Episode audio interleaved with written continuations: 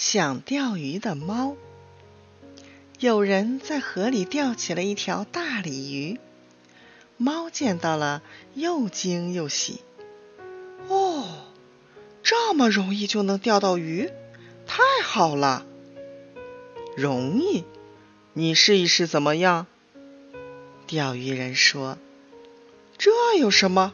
你看着吧。”猫说着，就往河岸上一蹲，屁股一撅，把它那毛茸茸的尾巴甩进了水里。一条大鲤鱼看到了猫的尾巴，以为那是一只大毛虫，就一口紧紧地咬住了。嘿，一定是条大鲤鱼！猫感到尾巴被一个东西拉住了，高兴地叫了起来。可是，当他要翘起尾巴的时候，感到一阵难忍的疼痛，而且觉得尾巴非常的沉重。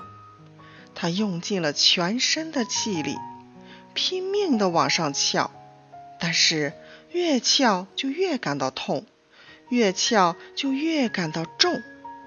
结果，猫被鱼拉下了水。钓鱼人看到这种情景，赶快把猫救上岸来，笑着说：“呵呵，现在你该明白了吧？钓鱼这个行当也不那么简单。”猫差点送掉了性命，但是它始终弄不明白，看起来挺容易的事，做起来怎么那么难？大家不是见到猫常常闭着眼睛坐着吗？那就是他在思考这个问题呢。